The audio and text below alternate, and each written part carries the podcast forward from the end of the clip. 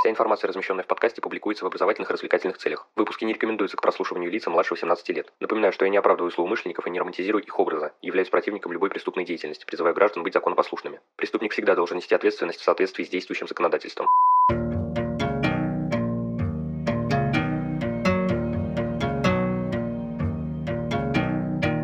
Всем привет, вы на канале Крим One, и сегодня у нас на повестке дня порции криминалистических сказок от Вэл Макдермит.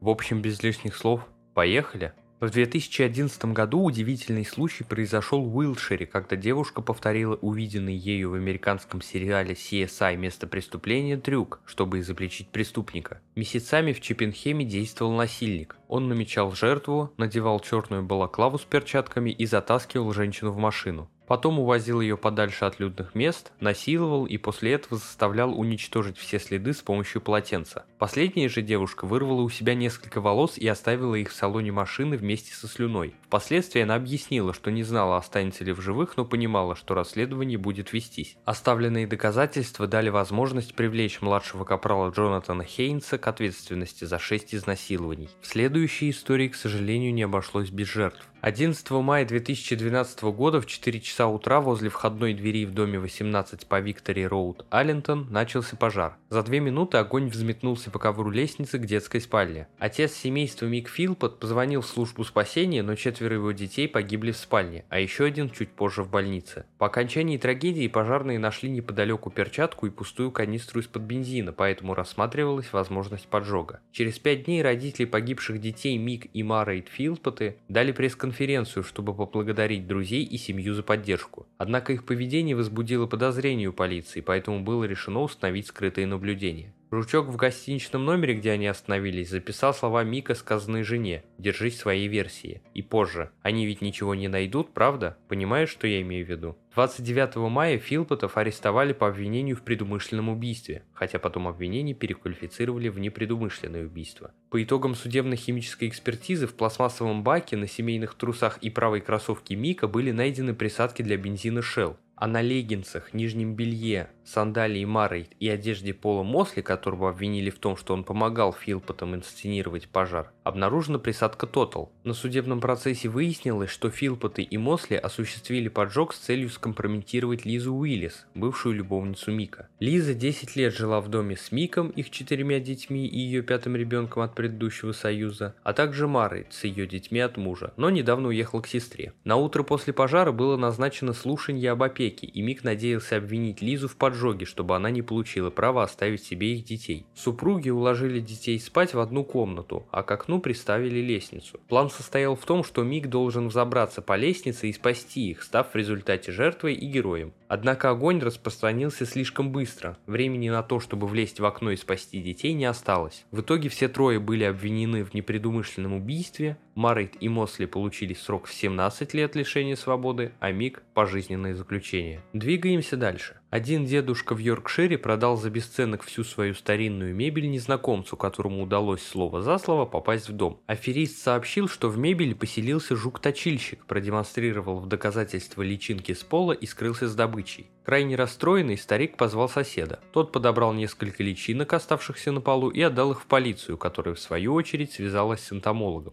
Последний быстро установил, что это личинки караморов, комаров-долгоножек, которые питаются растениями и совершенно не интересуются деревом. К счастью, мошеннику удалось найти и мебель вернули старику, а все благодаря знанию насекомых. И снова к поджогам. В 1987 году капитана Марвина Кейси из управления пожарной охраны вызвали на два пожара к ряду. На втором из них капитан нашел зажигательное устройство, зажженную сигарету с тремя спичками, завернутыми в лист желтой почтовой бумаги и скрепленными резинкой для волос. Поджигатель поместил сигарету так, чтобы ее основание соприкасалось с головками спичек. В запасе было 15 минут, прежде чем сигарета догорит и все вспыхнет. Спустя несколько часов Кейси узнал еще о двух пожарах в 150 километрах по магистрали 99. Капитан заподозрил, что действует серийный поджигатель. Любопытно, что недалеко проходила конференция специалистов по расследованию поджогов, которая закончилась незадолго до пожаров. Кейси послал самоделку дактилоскописту, и тому удалось снять с почтовой бумаги отчетливый след левого безымянного пальца. Однако сверка с криминалистическими базами данных результатов не дала. И тут Кейси пришла на ум невероятная гипотеза. А что если поджоги устроил кто-то из участников конференции по пути домой? Он выяснил, что из 242 участников 55 покинули конференцию в одиночестве и проследовали к югу по магистрали 99. Двумя годами позже, в 1989 году, еще одна конференция по поджогам состоялась в Pacific Grove, и опять за ней последовала череда почти одновременных пожаров. Кейси вычислил, что из людей, ехавших на юг, только 10 были и на первой, и на второй конференциях. Между октябрем 1990 и мартом 1991 года новые пожары произошли вокруг Большого Лос-Анджелеса. На месте происшествий дознаватели нашли точно такие же зажигательные устройства, что и четырьмя годами ранее. Следователи понимали, что преступник знал, как устроить поджог, чтобы огонь очень быстро распространялся. В апреле 1991 года была создана опергруппа из 20 человек по поимке так называемого подушечного пиромана, так как в ряде случаев преступник прятал зажигательные устройства в подушках. След пальца, найденный в 1987 году, снова проверили по базе данных, и на сей раз совпадение обнаружилось.